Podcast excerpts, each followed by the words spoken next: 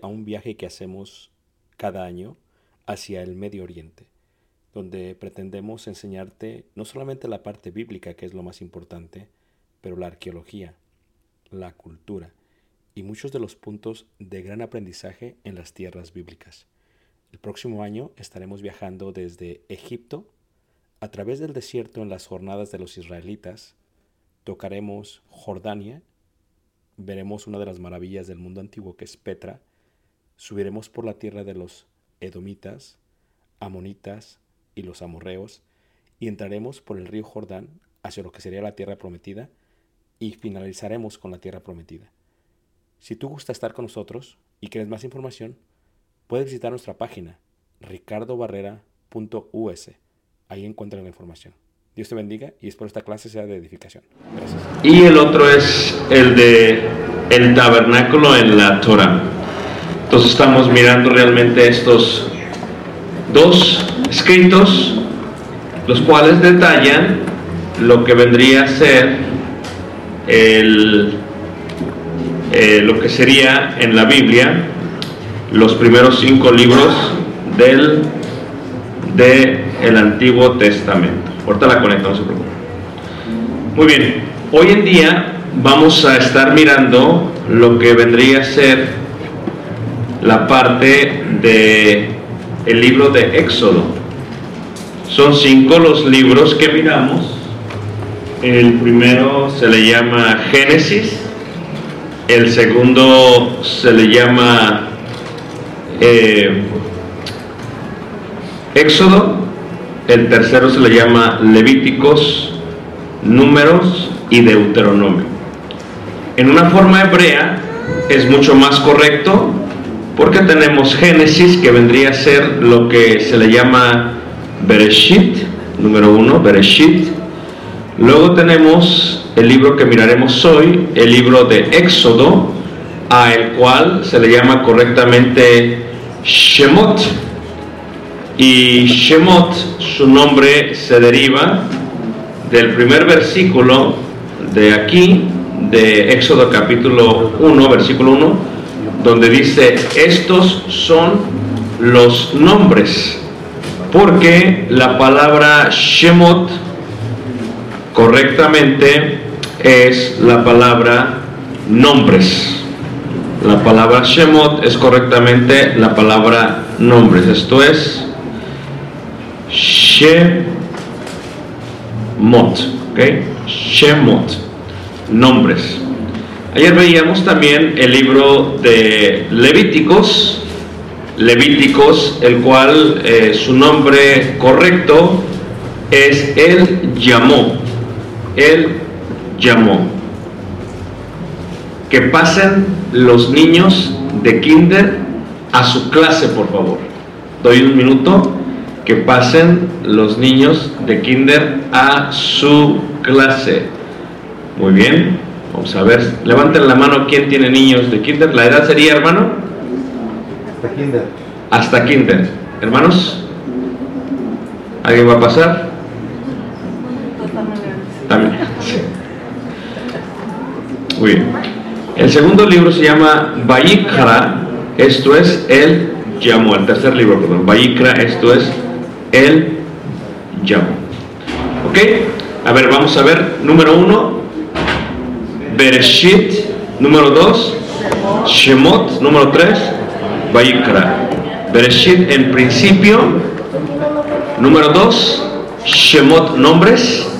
Número tres, Vayikra, el que llamó. Él llamó. ¿Ok?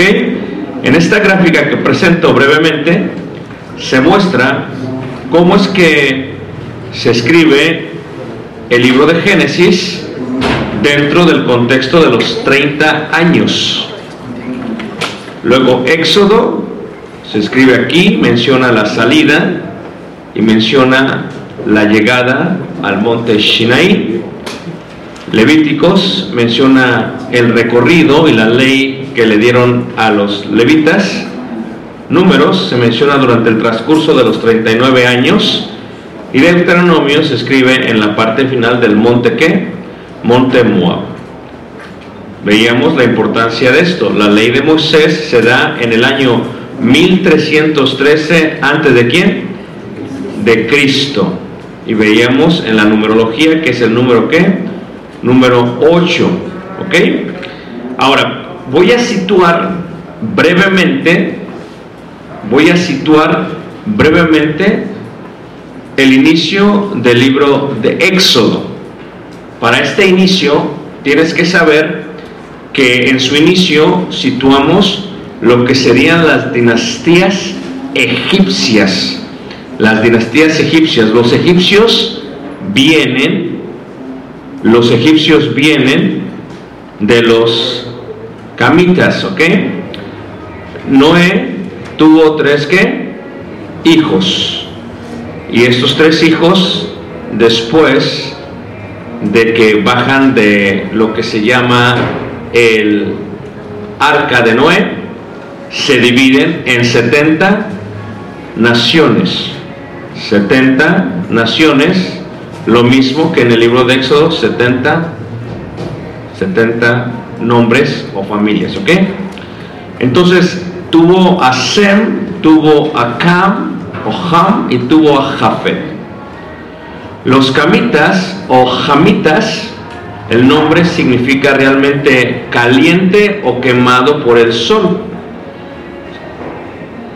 Tú te das cuenta cuando alguien es mexicano y después te das cuenta cuando alguien vive en México, porque el sol quema.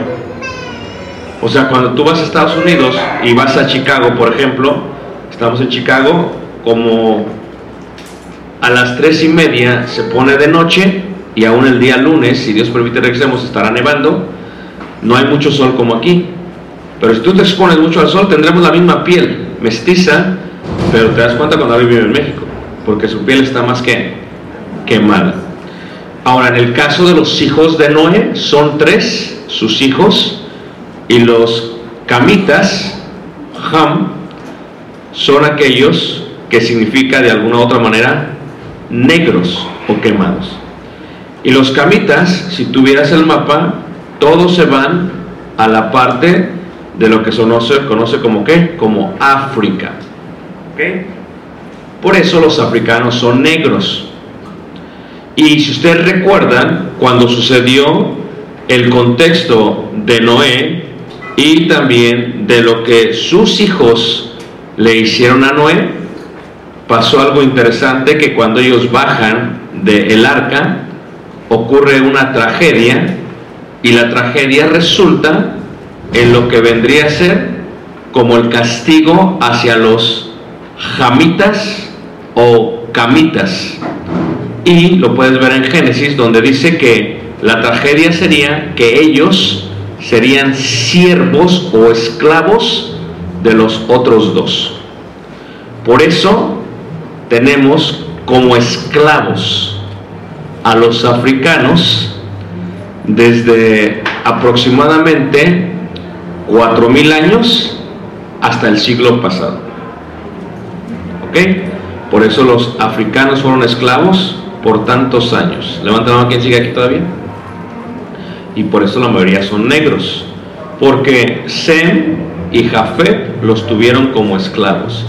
Y ustedes saben que transportaban a los esclavos y luego de ahí se fueron a lo que se conoce como Haití y las islas y por eso la mezcla que se ve en las islas del Caribe son gente negra.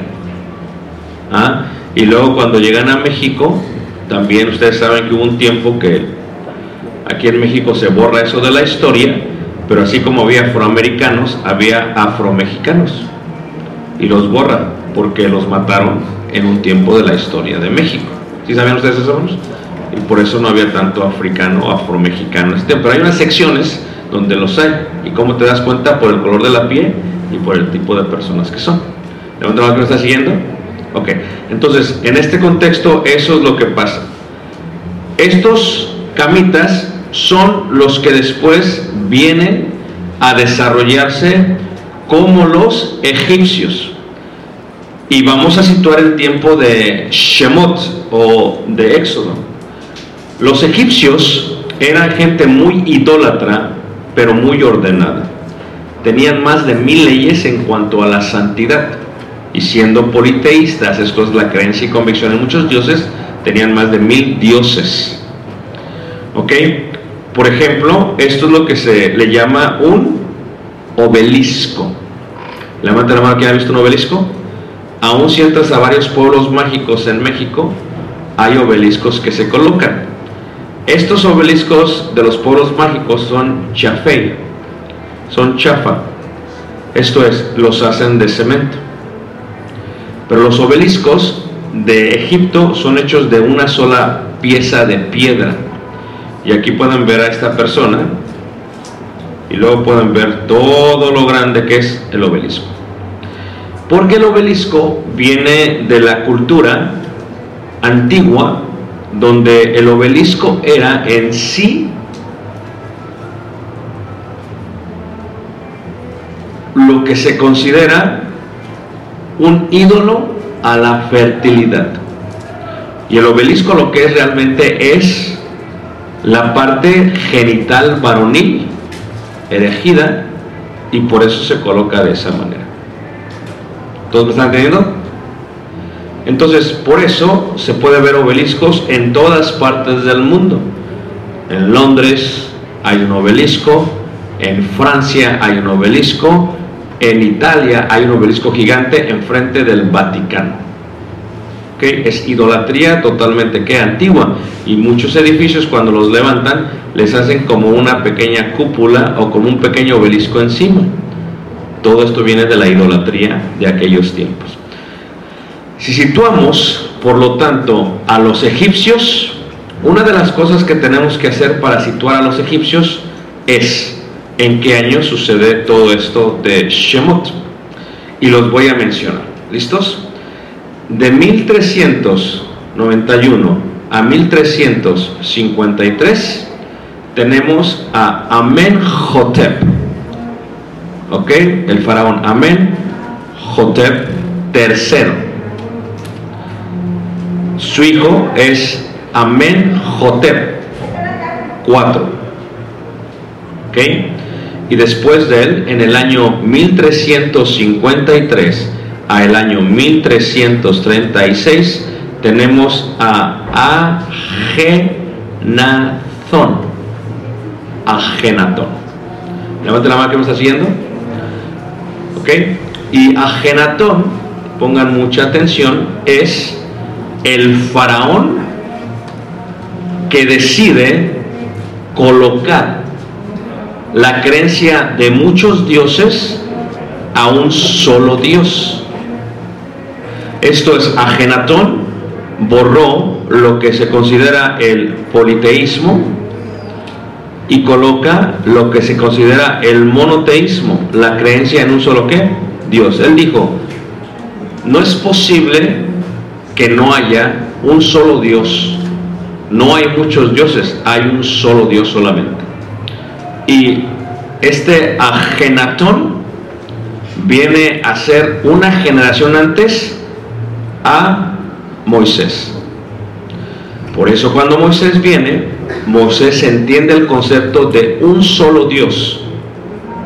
No solamente por las historias que le decía su hermana, quien lo cuidaba, Miriam, sino porque dentro de la cultura egipcia ya existía esta idea de que solamente había un solo qué, un solo Dios. Levanta la mano que me está siguiendo. Entonces, en este concepto nos situamos en él. Y entre Agenatón, que creo yo, en mi comprensión, seguro, se encuentra el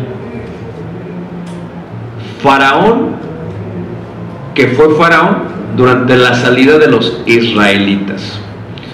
Después tenemos en el año 1279 después de él a Ramsés ¿qué? segundo. Pero el detalle con Ramsés II, y este es el gran debate arqueológico, es que Ramsés II llega en el punto general después de la salida de Egipto. Y esto no es a la ligera, esto está comprobado, ¿ok? Entonces tenemos, pongan mucha atención, que durante estos tres faraones, Amenhotep III, Amenhotep IV y Agenatón, el, el que pone el monoteísmo, tenemos el tiempo de los patriarcas, tales como Abraham, Isaac y quién? Y Jacob. ¿Ok? Ahora tenemos a Abraham, Isaac y Jacob. Y debajo de él, después de Agenatón, tenemos a Moisés. Durante el tiempo, una generación después de Agenatón. Y en la Torah, o la Biblia, el Pentateuco se escribe durante estos, estos faraones. ¿Ok? Levanta que me está siguiendo. Ahora, no solamente eso, les voy a extender y se los voy a, les voy a enseñar en esta clase a escribir en egipcio para que se despierten. Porque el calor que hay aquí en Monterrey es muy fuerte y el hermano ya veo que cuando empecé a hablar de agenatón, dijo, me voy a agenatar yo mismo. ¿Ok? ¿Listos? Hay solamente eh, en una estela, déjame ver si la encuentro aquí para que estemos todos en el mismo canal. Hay solamente en una estela. ¿Qué es una estela? En la antigüedad, ustedes ven que los dibujos de hoy en día se utilizan unas piedras así para decir que así se escribieron los diez que. Esto es lo que se le conoce una estela, una piedra donde se labra la historia y las leyes egipcias. Esto es lo que se le llama una qué? Una estela. Hay una estela, eh, ya que estoy hablando de esto, se la voy a, se las voy a, les voy a mostrar exactamente la foto de, de la estela. Hay una estela que muestra esta foto y estas, estas que está en el museo de Is, en el museo de Egipto en Cairo. Esto es una estela. Esta estela es la única evidencia de que los israelitas pelearon contra uno de los faraones. Levanta la mano que me está siguiendo. Y en la parte de abajo de esta estela se encuentra el nombre Israel en egipcio. ¿Están listos? ¿Levanta la mano que está aquí todavía? Ok, ahí va, ¿listos? La voy a dibujar de la mejor manera ¿Ah? ¿Ya lo ven? ¿Ya lo entienden? Ok. Número uno, ¿ok? Se coloca una persona como si estuviera sentada. Eso indica tribu. Después se coloca una persona como si estuviera hincada y como si estuviera trabajando. ¿Ok? Y la tribu nómada. La tribu nómada. ¿Ok? Y ahora colocamos lo que es el nombre Israel. Número uno. El ojito número dos. Número tres. Las poderosas águilas. Un águila. Caminando. Ahora, en el egipcio se puede escribir para la derecha o para la izquierda. ¿Cómo sigues la escritura? La sigues de esta manera. Si los monitos o los animales están viendo para allá, indica que la lectura es de aquel lado. Pero también se puede escribir del otro lado. Así que eso no es ningún problema para ello. ¿Ok? Entonces tenemos aquí y luego le pones como si fuera una banderita, un ojo abajo, una flecha, le pones las dos manos y acabas con dos banderitas. Ish, Ra, y en el egipcio no se utiliza la letra L. Aquí dice la tribu nómada de Israel.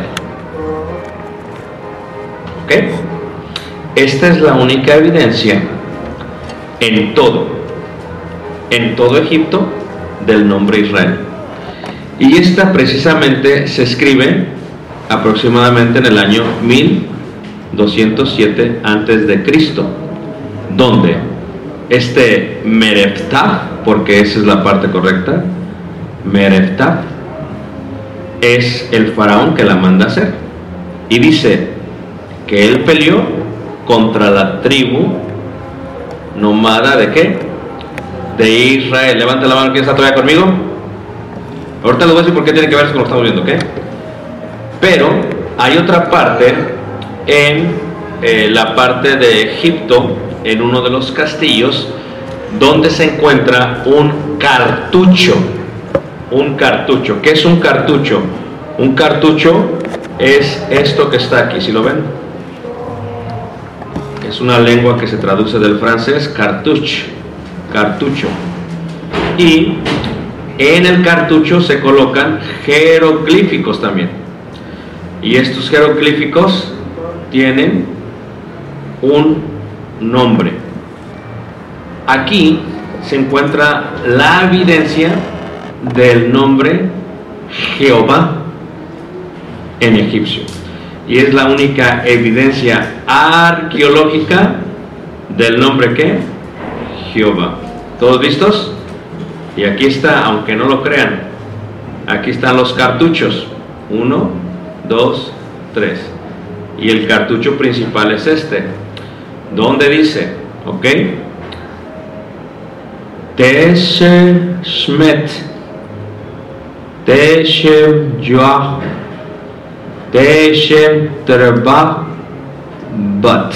Net. Que quiere decir la tribu nomada que adora a Jehová. O sea, algo que tienes que entender acerca de los israelitas es que los israelitas son distintos a todos los pueblos de aquellos tiempos. Los israelitas son nómadas. ¿Qué quiere decir esto? ¿Que se mueven qué? De un lugar a otro. ¿Por qué se mueven? En aquellos tiempos los territorios no existen como existen el día de hoy. Los territorios se mueven basado en el movimiento de la nómada o de los nómadas, esto es del pueblo. O sea, ¿por qué se movían los israelitas al norte y por qué se movían al sur? ¿Y por qué se movían al oeste? Porque al igual que los gansos que bajan de Chicago, todos ahorita están regresando del sur a Chicago. ¿Ves hermoso? Están regresando. ¿Por qué regresan? Porque ya se va a acabar qué? El invierno. Las mariposas monarcas que vienen a Ocampo, Michoacán y se van a Canadá. ¿Por qué se mueven? Por el clima. Los israelitas se movían por el clima. Entonces, ¿pero cómo los vas a identificar? Es difícil, no los puedes identificar. La forma en que se identifica es basado en el Dios que ellos adoran. ¿Ah? Y el Dios que ellos adoran es quién? ¿Quién, hermanos? Jehová. Y entonces cuando este faraón escribe la guerra que tiene contra ellos, dice, ah, él no dice Israel, como en el caso de la estela de Merefta. Él dice, el peleé contra el pueblo que adora a quién? A Jehová. Y este era un pueblo que se estaba moviendo de un lado, ¿qué? De un lado a otro. ¿Ok?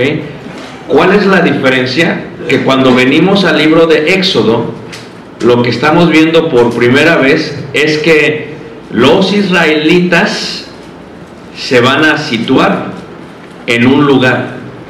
Y se van a situar en un lugar, claro, todos saben la historia, por el hecho de que eh, el hambre había, la hambruna estaba por toda la tierra prometida.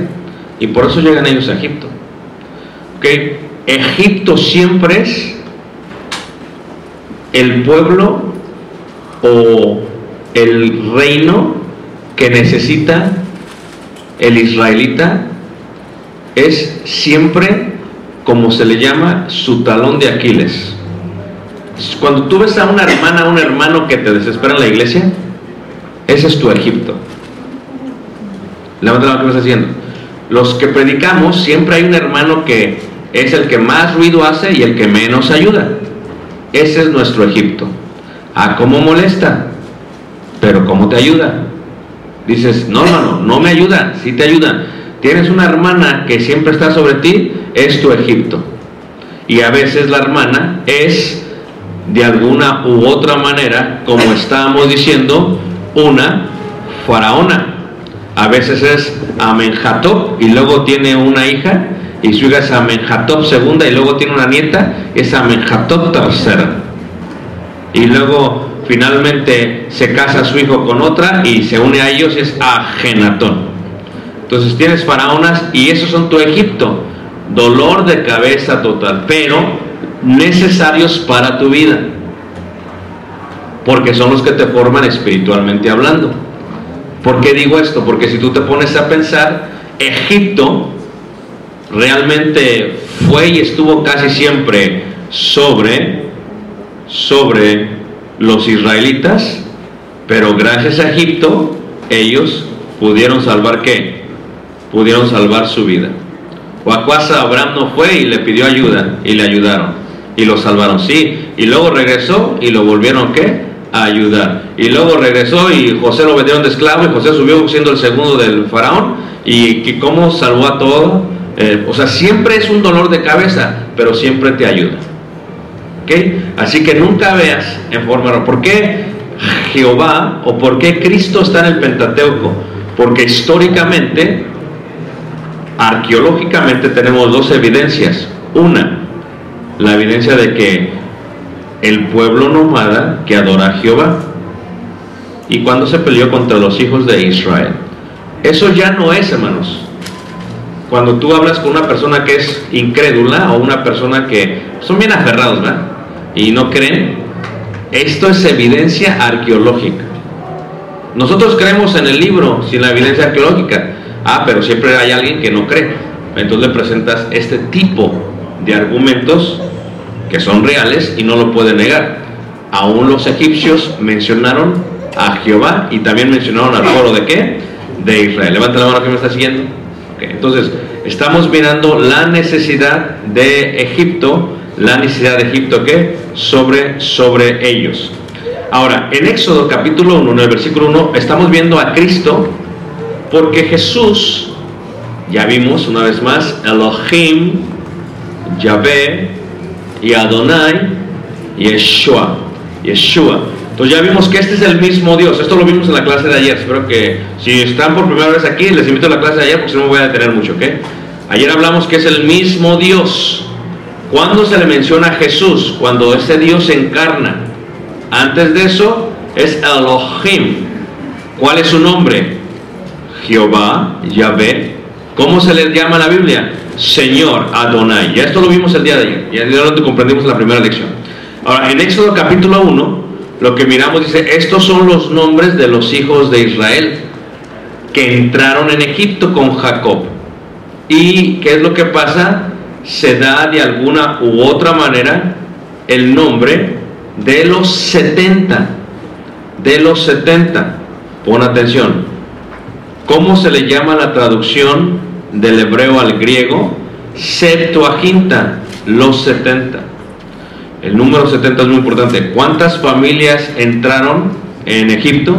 70. ¿Cuántas naciones salieron de Noé? 70. 70, 70, 70, 70, 70, siempre 70. ¿Ok? Entonces, ¿qué es lo que sucede? Ellos entran y reiteramos una vez más, ¿quiénes son los que históricamente están ahí como los faraones? Es entre Agenatón y Ramsés. Esto es importante, hermanos. Yo pienso que es Agenatón porque pienso que es Agenatón porque cuando tú vas a ver las momias, no las de Guanajuato, las de allá de Egipto. Eh, hay una de las momias que es este de, de, del descendiente de Agenatón, que es Aitofet. Y lo que ves es que ves la momia y su cuerpo es blanco. Y ves los pies de sus dedos, de los dedos de los pies, y están carcomidos. Y lo que hacen es que le hacen estudios y dicen, ok, todo eso de blanco es sal, número uno. Y luego cuando ve los pies carcomidos, los dedos, dicen que es muestra de que hubo peces que se lo carcomieron. Entonces tenemos a un faraón que lo sitúas en el tiempo exacto de la salida de los israelitas, el cual está lleno de sal, porque cruzaron el mar y que se lo comieron los peces o parte, no se lo devoraron, se lo comieron los peces y lo rescataron y lo... Entonces tienes una evidencia totalmente amplia. Entonces, si esto es así, lo sitúas en esa manera. Sin embargo, por mucho tiempo se le coloca a Ramsés. Ramsés a el que es el faraón durante la salida de qué? De los israelitas. Y eso es lo popular. Eh, Lo ves aún hasta en las películas de las caricaturas. Pero bueno, eso ya es un debate que podríamos tener. Entonces tenemos, lo situamos de esa manera. En Éxodo, lo que se ve es los israelitas, lo que ves tú es a Moisés, y lo que los ves es, los ves a ellos, y solamente saben y han escuchado del Dios de los patriarcas. Éxodo capítulo 3, versículo 6 dice, y dijo, yo soy el Dios. Dios es que Elohim, yo soy el Dios de tu padre, Dios de Abraham, Isaac y Jacob. Fíjate cómo menciona Jacob, esto es muy importante. No menciona Israel, porque la connotación del nombre Israel siempre es negativa en la Biblia. Israel viene del hebreo, dos palabras, El, que es Dios, Elohim, Dios, El, y Yisra, que significa pelear. ¿Ok? Yisra, Yara, Sara, hay lo mismo, una peleonera. No es una princesa como ustedes piensan que lo dicen. Le puse a mi hija Sara porque es princesa. Eso es el pensamiento anglosajón en los nombres bíblicos, que siempre se lo sacan de la manga. Sara es peleonera. ¿Hay una Sara aquí?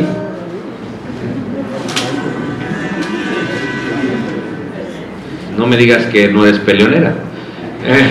Entonces, tenemos Israel, Israel, el que pelea en contra de Dios. ¿Por qué pasó eso? Porque peleó contra el ángel ¿qué?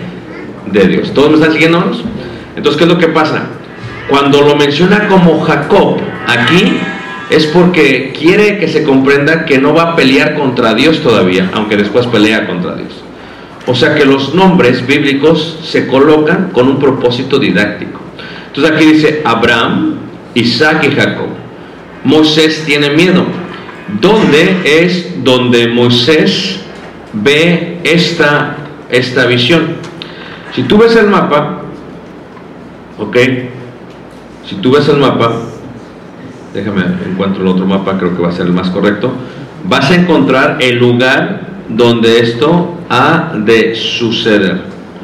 Y cuando ves el lugar donde esto va a suceder, entonces sitúas correctamente el lugar de la partida. Déjame ver a ver si lo encuentro. Dame un, si no lo encuentro aquí, lo voy a encontrar en otro lado. Es que lo tengo aquí. Muy bien. Vamos a ver. Aquí está. Aquí está. ¿Lo ven todos? Entonces encuentras tú que el monte Oreb se encuentra aquí. Es el monte Sinaí. Entonces, ¿qué es lo que estás viendo? Oreb viene de la lengua semita Koreb, que significa basurero. El monte Oreb es una basura. Y que cuando Dios manda a su ángel para que tenga el encuentro con este Moisés, lo que Moisés ve es una zarza que no sé qué, no se quema. ¿Ok? El fuego siempre es la presencia de Dios, castigo o bendición. Y aquí dice, eh, porque tuvo miedo de mirar a Dios. Y tiene la conversación con este Dios y vimos, versículo eh, 11, dice, entonces Moisés respondió a Dios, ¿quién soy yo para que vaya a Faraón y saque a Egipto de los israelitas? A los hijos de Israel, perdón, dice, y él respondió, ve, porque yo estaré contigo y esto te será por señal de que yo te he enviado. Cuando hayas sacado de Egipto al pueblo, serviréis a Dios sobre este nombre, sobre este monte. ¿Por qué el monte Sinaí es importante? Porque el monte Sinaí significa dientes. Y el monte Sinaí tiene cinco picos. Y este pico que se encuentra aquí es el pico más importante. Es el pico de Moisés. Cuando nosotros vamos a, a Egipto, el año pasado que fuimos, al monte que subimos es a este. ¿Ok? Tú lo escalas de las 11 de la noche hasta las 4 o 5 de la mañana y llegas hasta arriba. Entonces, ¿qué es lo que pasa? El monte Sinaí se importante. Sinaí significa dientes y dientes al revés, porque si lo volteas parecen unos dientes. El monte Oreb es la parte de abajo, donde ve esto Moisés. Entonces, ¿qué es lo que sucede? Que cuando Moisés ve esto, en el Sinaí, es importante. Le dice Dios a Moisés, ve, sácalos y los traes otra vez aquí. ¿Ok? En la Biblia tenemos lo que se va a conocer, ayer hablamos brevemente de esto, un tipo y un antitipo. Es simplemente tienes que relacionar que el tipo es Antiguo Testamento y que el antitipo es Nuevo Testamento. ¿Ok? Hay varios tipos de tipos, ¿ok? Tenemos, eh, por ejemplo, los tipos personales, número uno. Los tipos materiales, número dos. Los tipos institucionales, número tres. Los tipos de acontecimientos, número cuatro. ¿Ok? Pero el tipo es Antiguo Testamento y el antitipo es Nuevo qué? Nuevo Testamento. ¿Qué quiere decir esto? Que si el tipo es personal, como vimos ayer, Adán es un tipo y Cristo es un antitipo. ¿Ok? Melquisedec es un tipo y Cristo es un antitipo. Esto indica una relación entre un evento histórico del Antiguo Testamento con algo del Nuevo Testamento. Levanten la mano que me está siguiendo, hermanos. ¿Ok? Muy bien. Entonces, ¿qué es lo que estamos viendo? ¿Por qué podemos ver a Jesús aquí? Porque en el Éxodo, cuando le dice, ¿cuál es su nombre? Su nombre, dice, ¿quién les voy a decir que me envió? Dice, yo soy quien yo soy. Esto ya lo vimos ayer. Yo soy es Yahvé. La vida, esto lo vimos ayer, ¿ok? Y Jesús es yo soy Salvador, el Salvador. Entonces lo que tú tienes que comprender es que Jesús es Jehová es el Salvador. Es lo mismo. Es ese Dios hecho carne. Dice la escritura en 1 de Timoteo capítulo 2 versículo 16 dice que indiscutiblemente este es el misterio de la piedad. Dios fue manifestado en qué? en carne. La teofanía es una aparición, no en carne. ¿Ven la diferencia? La teofonía es la voz de Dios hablando con los patriarcas. Pero la carne es carne. Y Dios se hace carne y su nombre es qué? Jesús o en hebreo Yeshua. Ye, Yahvé, Oshua, salvación. Por eso le dice en Mateo, ¿cómo le pongo?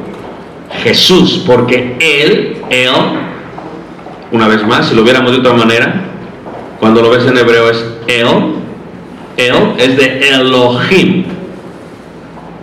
Él es eso, es Dios. Él salvará a su pueblo. Esto en hebreo es Yeshua, Jesús. Por eso le vas a poner Yeshua. Ahora, ¿por qué se ve esto? Porque el acontecimiento de la salida de Egipto es un tipo de la salida del Nuevo Testamento. ¿A quiénes tienes en el Antiguo Testamento como esclavos? A los israelitas, descendientes de las 70 naciones. Pongan atención, ¿eh? ¿A quiénes tienes como esclavos el día de hoy del pecado? A la descendencia de las 70 naciones de Noé. ¿Están siguiendo? 70 naciones, 70 nombres, 70 familias. En Egipto, 70 naciones el día de hoy de Noé. Porque, a ver, yo, parte mía es, es africana. ¿Cómo lo sé? Porque pues yo ya me hice el, el- el examen del ADN. Y el examen del ADN te dice exactamente de dónde eres tú. Tal vez tú dices, no, mana, yo soy de España. Pues eso tú dices. Pues quién sabe, ¿no? Porque dice, no, mi tío es español. Eso tú dices. Pero si tú te haces el ADN, te va a situar de dónde eres. Y te vas a sorprender. Porque a lo mejor eres peruano. O a lo mejor eres francés. Eh, Te va a situar, o a lo mejor eres de Asia. Entonces te va a situar. Entonces, ¿qué es lo que pasa? Tú y yo somos de esas 70 naciones que salieron de Noé. Entonces, estamos esclavizados en Egipto, el mundo. Y estamos esclavizados por el faraón, el diablo. Y la salida es no por Moisés, que también es un tipo personal, sino por Jesús, ¿verdad? Que es el antitipo de Moisés. ¿Todos me están siguiendo? Y así como sacó a través de Moisés, bueno, ¿quién le voy a decir que, que soy? ¿Quién le digo que me envía? Diles, yo soy quien yo soy. ¿Por qué tú y yo tenemos que confesar con la boca a Jesús? Que Jesús es el Señor. Porque Señor es Adonai, es Jehová. Lo que significa. Jesús es el Adonai, Jesús es el Señor. Es lo que estamos diciendo. ¿Y por qué lo confesamos con la boca? Porque nosotros respiramos el nombre de Jehová. todo- Pero aunque todos respiran y dicen el nombre de Dios, no todos confiesan el nombre de Dios. Para eso requiere convicción. Porque con el corazón se cree para qué? Justicia, pero con la boca se confiesa para. Entonces todo esto está encerrado en el tipo. Ellos salieron porque creyeron en el gran yo soy, tú y yo salimos porque también creemos en el gran yo soy. ¿Cuál yo soy? Yo soy la vida, yo soy el pan, yo soy la resurrección, yo soy el camino, yo soy la vida, yo soy la luz, etcétera, yo soy el buen pastor. Ese yo soy es el mismo, es un tipo de un qué? Antitipo. Y lo que vemos aquí es eso. Ahora, ¿a qué edad murió Jesús? ¿Ah? 33 años. Durante las jornadas, es específicamente en la jornada número 33, que es la jornada de Cades. ¿Qué es Cades en hebreo? Kadesh, santo. Cuando nosotros aceptamos el sacrificio de Jesús de los 33 años, nosotros estamos aceptando y estamos viniendo a ser santificados por la sangre de Cristo Jesús. Levanta la mano que me está entendiendo. ¿Ok? Entonces, en este sentido, se ve al Cristo en Éxodo de esa manera. Se ve cuando está saliendo. Y dice Éxodo capítulo 4, versículo 10. Éxodo 4, versículo, versículo 10. Fíjate cómo dice. Entonces dijo Moisés a Jehová. Entonces dijo Moisés a Jehová, ay, Señor. Y realmente en hebreo, cuando lo lees en hebreo ahí es, ay, Adonai.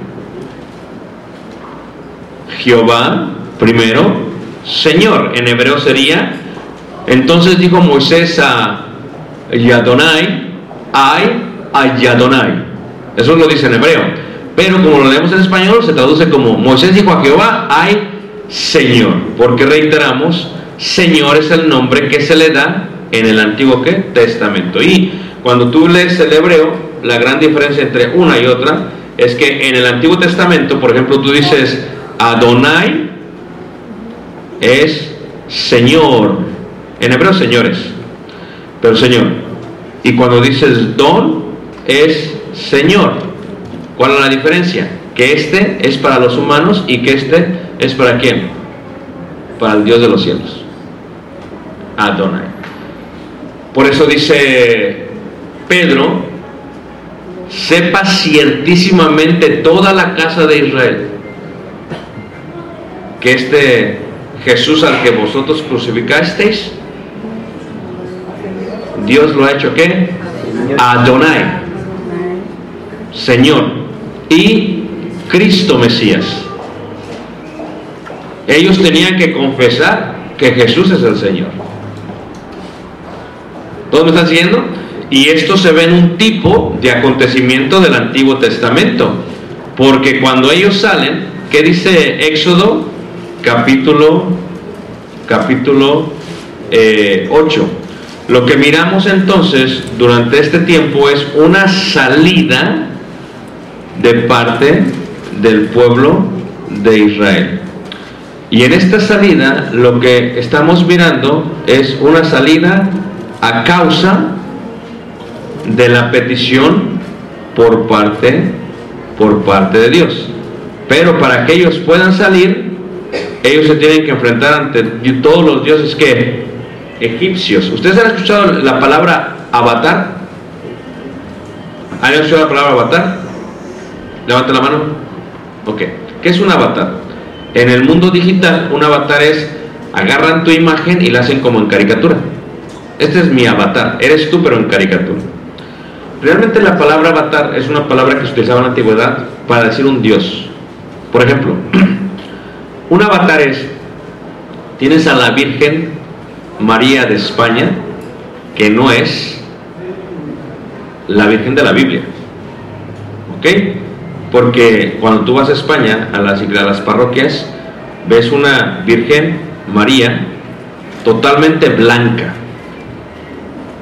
y luego, en el siglo XV, llegas a México, y los, mismos registros católicos lo enseñan, ¿qué ves? Tuvimos una aparición, qué casualidad, duró 15, 1500 años para que apareciera. ¿Y qué es la aparición? Después de la conquista, qué casualidad. Pero vamos a ser honestos. y yo sé que hay algunos blanquitos aquí, ¿ok? No sé quién sea el más blanco, pero hay algunos blancos. Levanta ¿quién cree que es blanco? No, todos. Caleb nomás, ok. Entonces, ¿qué pasa? ¿Usted, mana? No, más o menos, más o menos. Entonces, ¿qué pasa? Llega la Virgen María Española aquí y no hay identificación con ella. ¿Por qué? Porque es blanca. Entonces, ¿qué pasa? Se hacen un avatar de la Virgen de España. Y el avatar es la Virgen de qué? De Guadalupe. Totalmente, totalmente indígena. Ah, esa sí me gusta porque esa sí me parezco. Eso es la verdad. Eso fue lo que hicieron. Y si tú vas a África, no, no, es indígena, no es mestiza, tampoco es blanca. ¿Cómo es? Negra. Y si tú vas a la India, ¿cómo es? Como la India. Y si tú vas a China, no creas que tienen los ojos como tú. ¿Los tiene qué? Porque es un avatar de lo mismo. Pero esa, esa virgen es un avatar realmente de Afrodita de los griegos. Y es una es un avatar de qué?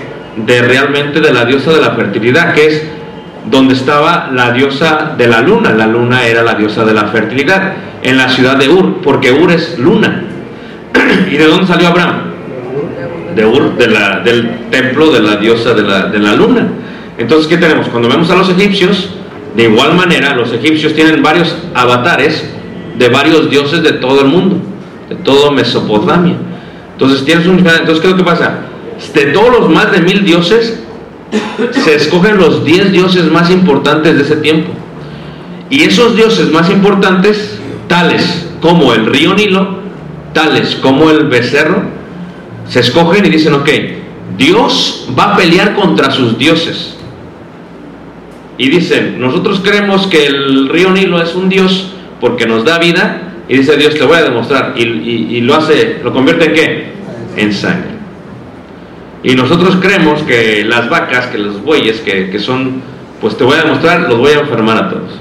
Entonces tenemos en las 10 plagas una lucha de parte del Dios de los cielos con los dioses de Egipcio. ¿Y quién gana? No, el Dios más importante es el Dios Ra. Y el sol se convirtió en noche, hubo oscuridad. Y finalmente, ¿cuál es la plaga final, hermanos? Donde les pegan la cabeza. ¿De quién? del primogénito. Y cuando llegamos a la historia de la muerte de los primogénitos, ¿por qué esto es importante? Porque cuando llegamos a esa historia, lo que hace realmente este Dios es que termina con los primogénitos. Pon atención, ¿ok? Cuando mata a los primogénitos de los animales y de las personas, salva al pueblo de Dios de una manera. ¿Cómo salva al pueblo, al pueblo de Dios? ¿Cómo lo salvamos?